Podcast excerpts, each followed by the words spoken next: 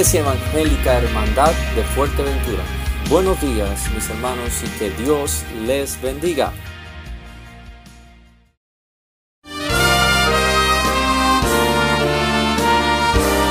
Presentamos La Buena Semilla, una reflexión para cada día del año.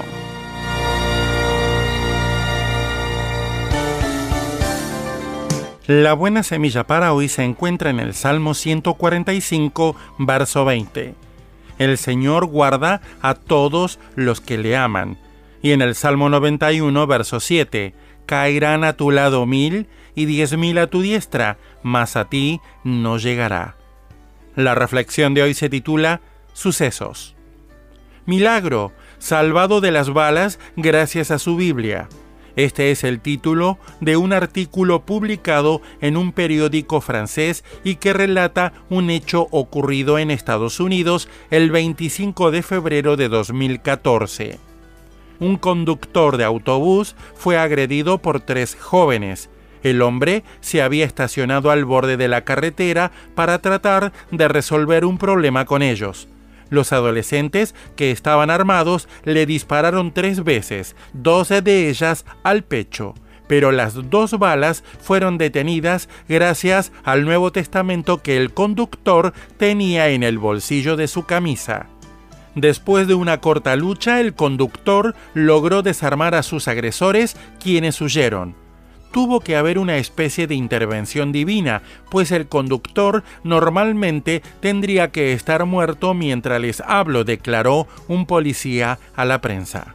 El artículo del periódico no dice que la Biblia sirve cada día para salvar un gran número de personas, no en lugar de un chaleco antibalas, como en este caso, sino porque ofrece a su lector mucho más que un tiempo de vida terrenal, la vida eterna. Mi amigo, sí, Dios ofrece la vida eterna a todo el que cree en Jesucristo su Hijo, quien murió en la cruz por el pecado de todos. Por medio de la Biblia nos invita a creer en Él por la fe. Esta fe nos da certezas para el presente y para el más allá y cuando este paso ha sido dado, la lectura de la Biblia y la oración son la base de una relación con Dios quien manifiesta su amor a los que lo buscan. Sin duda, ese conductor de autobús cultivaba dicha relación. Dice el Salmo 119, verso 2. Bienaventurados los que guardan sus testimonios y con todo el corazón le buscan. Para escuchar este y otros programas, le invitamos que visite nuestra página web en labuenasemilla.com.ar.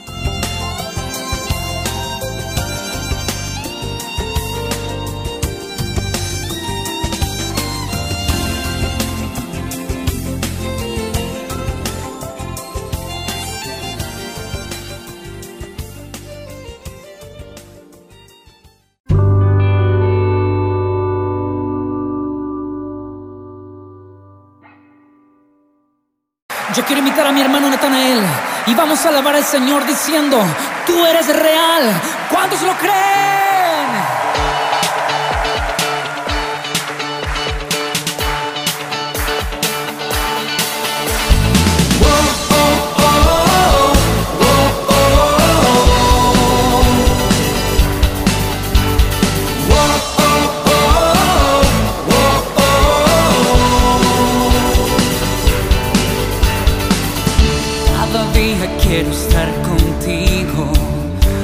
Presencia quiero más y más.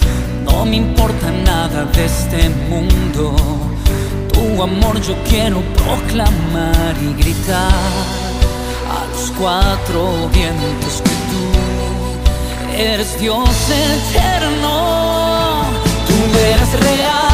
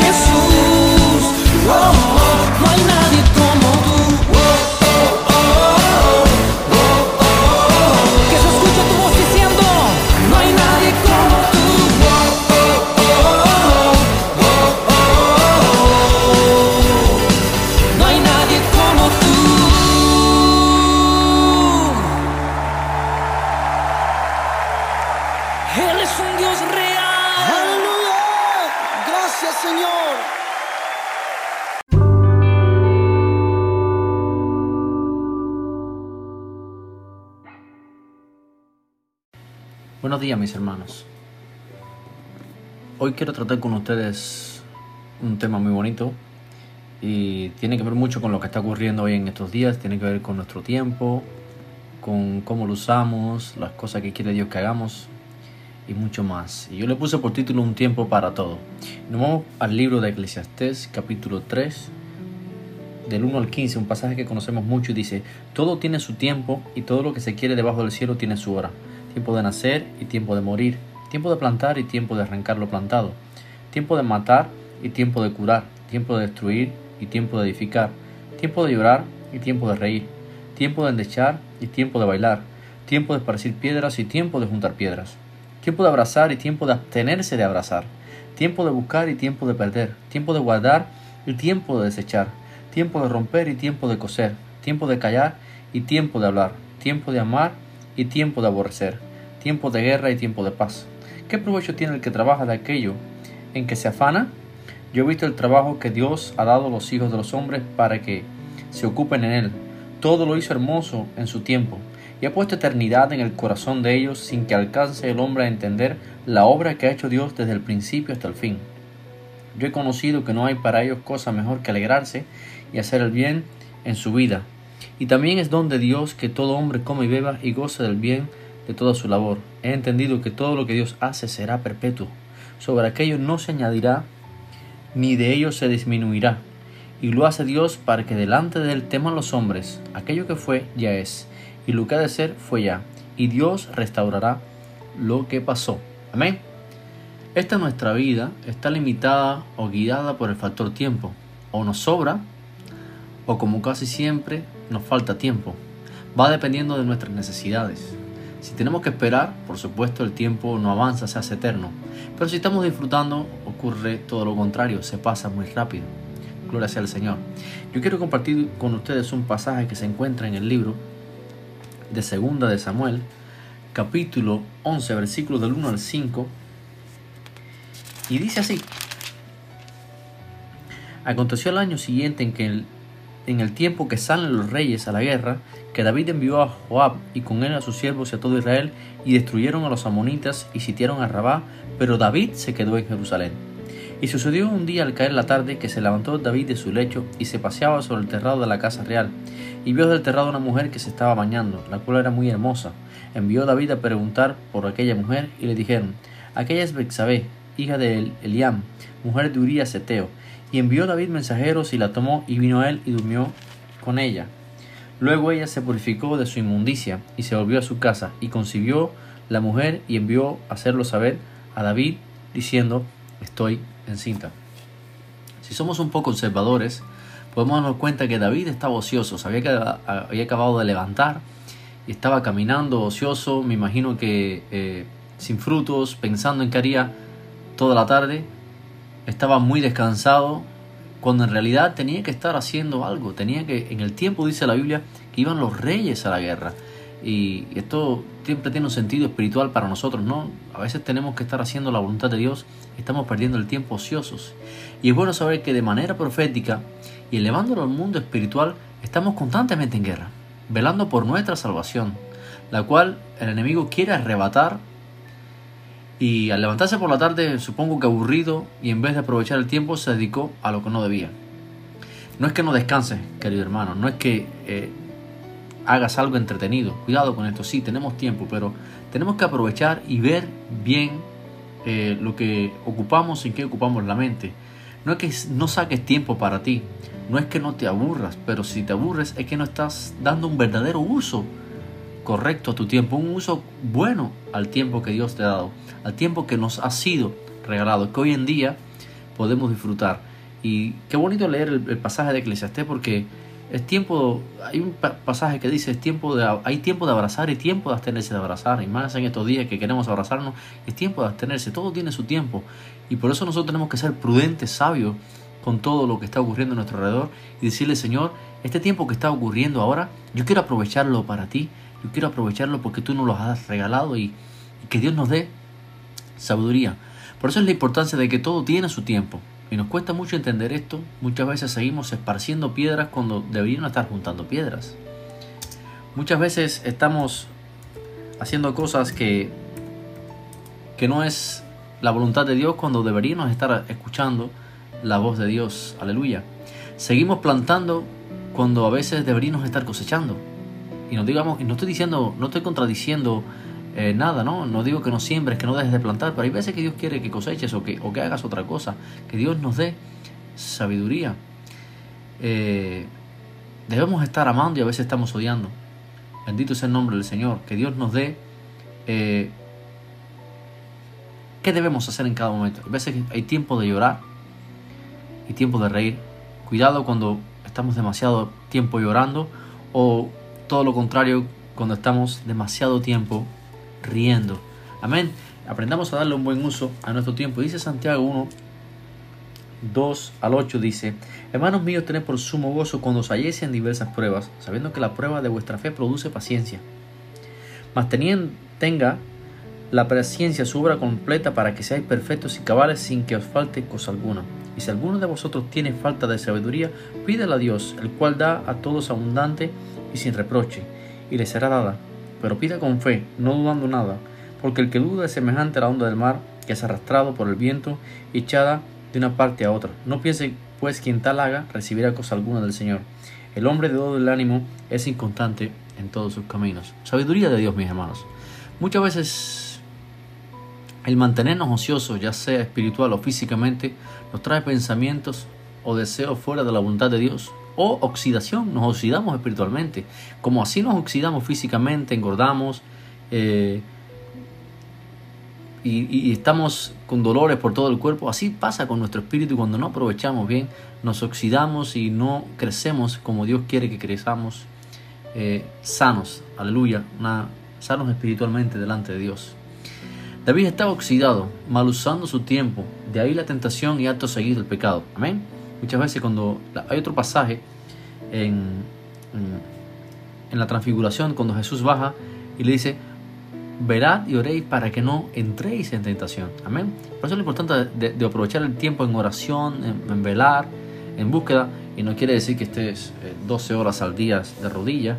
Podemos estar haciendo algo y estar en comunión con Dios, velando por dónde vienen, por dónde vienen las lanzas, por dónde vienen las pruebas para estar atentos. La tentación nunca viene de parte de Dios, hermano, le aclaro esto. Dios nos prueba, pero no nos tienta. Y Santiago nos lo explica bien. La tentación no viene de parte de Dios. Dios no la prueba. Muchas veces llega a nuestra vida y tenemos que enfrentarlas con la ayuda de Dios. La tentación siempre sale de nuestro viejo hombre que combate con nuestro espíritu. Y mira lo que dice el versículo 13 hasta el 15 de Santiago 1 dice, bienaventurado el varón que soporta la tentación, porque cuando haya resistido la prueba recibirá la corona de vida que Dios ha prometido a los que le aman. Cuando alguno es tentado, no diga que es tentado de parte de Dios, porque Dios no puede ser tentado por el mal, ni él tienta a nadie, sino que cada uno es tentado cuando de su propia concupiscencia es atraído y seducido. Entonces la concupiscencia, después que ha concebido, da luz el pecado, y el pecado siendo consumado, da luz la muerte. Lo mismo que ocurrió con David. Amén. Pecado y después muerte. Sabemos lo que pasó. Más adelante le exhorta que usted se meta en la palabra de Dios y lea lo que pasó con su hijo, cómo murió más tarde. Pero no se desaliente, amigo mío. Aleluya. Ni piense que es difícil esto. Es simplemente escuchar la voz de Dios a través de su palabra en la guía del Espíritu Santo, vivir la palabra de Dios. Hablábamos en la iglesia hace poco, son tiempos de vivir agarrados a la palabra de Dios a través del Espíritu con responsabilidad, con eficacia, con disciplina, aleluya, levantándonos y poniéndonos en pie porque Dios no nos deja solo. David estaba reposando cuando tenía que estar en guerra. Y no se agarre de esto para discutir con su esposa ahora o guerrear con sus suegros o con su vecino. No, estamos hablando de guerra espiritual. Amén. Muchas veces decimos, no, que David estaba en guerra, vamos a la guerra. No, no, no. No lo aproveche para discutir con su pareja. Al contrario, eh, guerra espiritual, hermanos, velando constantemente. Nuestra guerra es contra principados de maldad, contra huestes celestes de maldad. Simplemente guerra espiritual. Así como David, perdemos muchas veces el tiempo y caemos en tentaciones que nos alejan de Dios cada cual en su área. Amén. Así que observe y sea responsable. A David esto le trajo graves consecuencias y muerte y dolor. La tentación es una fracción de tiempo, hermanos, determinada. Hay otro pasaje que dice que juntamente con la tentación Dios nos da la salida, juntamente con la prueba Dios nos da la salida. Siempre tenemos una salida. Dice el versículo 12, lo repetimos, bienaventurado el varón que soporta la tentación, porque cuando haya resistido la prueba recibirá la corona de vida que Dios ha prometido a los que le aman. Bienaventurados seremos cuando soportamos la tentación. Por eso es importante aprovechar el tiempo para no caer en tentación. Amén. Y lo digo por, por experiencias personales. Cuando uno está, está ocioso, llegan pensamientos a nuestra vida, el tiempo, el aburrimiento, la angustia, etc. Por eso es bueno ocupar la mente y sobre todo ocupar la mente en las cosas de nuestro Señor. Hay muchas coronas de vida en esta tierra. Hay bendiciones, hay cosas, pero nada se parece a lo que Dios tiene preparado para los que le aman. Hay muchas bendiciones a través de la pareja, de los hijos, en el trabajo, en lo económico, en el ministerio, en todas las áreas de nuestra vida, ya sea sentimental, sociológico, físico, pero nada se compara a lo que Dios nos tiene preparado, esa vida eterna, incorruptible, para todo aquel que venciere. Y yo quiero regalarle una promesa a usted que se encuentra en el libro de Apocalipsis, capítulo 3. Aleluya. Apocalipsis capítulo 3, lo buscamos, versículos del 7 al 22. Dice así, escribe el ángel de la iglesia Filadelfia, esto dice el santo, el verdadero, el que tiene la llave de David, el que abre ninguno y cierra, y cierra y ninguno abre. Yo conozco tus obras, he aquí que he puesto delante de ti una puerta abierta, la cual nadie puede cerrar porque aunque tienes poca fuerza has guardado mi palabra y no has negado mi nombre. Aquí yo entrego en la sinagoga de Satanás a los que dicen ser judíos y no lo son, sino que mienten. Aquí que yo haré que vengan y se potren a tus pies y reconozcan que yo te he amado. Por cuanto has guardado la palabra de mi paciencia, yo también te guardaré de la hora de la prueba que ha de venir sobre el mundo entero para probar a los que moran sobre la tierra. He aquí, yo te pongo pronto. Retén lo que tienes para que ninguno tome tu corona. Al que venciere, yo lo haré columna del templo de Dios, de mi Dios, y nunca más saldrá de allí, y escribiré sobre él el nombre de Dios el nombre de la ciudad de mi Padre, la nueva Jerusalén, el cual desciende del cielo de mi, mi Dios, y mi nombre nuevo. El que tiene oído, oiga lo que el Espíritu dice a las iglesias. Bendito sea el nombre del Señor, aleluya. El versículo 21 dice lo mismo, el que venciere le daré que se siente conmigo en mi trono, así como yo he vencido y me he sentado con mi Padre en su trono. El que tiene oído, oiga lo que el Espíritu dice a las iglesias. Mi hermano, aproveche su tiempo, póngase en pie. Si usted ha estado dormido en estos días, entretenido, eh, con mucha televisión, la televisión eh, nos, nos mantiene entretenidos, levántase, ponga en pie y ocupe y use bien su tiempo. Hay un tiempo para todo. Dios les bendiga.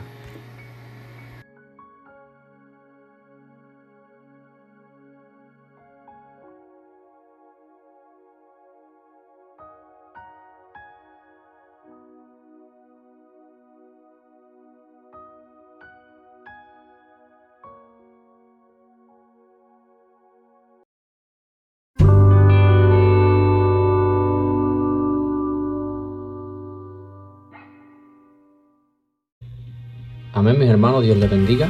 Eh, esto ha sido todo por hoy. Espero que haya sido buen provecho para cada uno de nosotros. Somos Iglesia Evangélica Hermandad de Fuerteventura. Continúen con el gozo, no olviden de darle like, me gusta y compartir en las redes para que otros puedan conocer la verdad del Señor. Dios les bendiga y pasen un lindo día.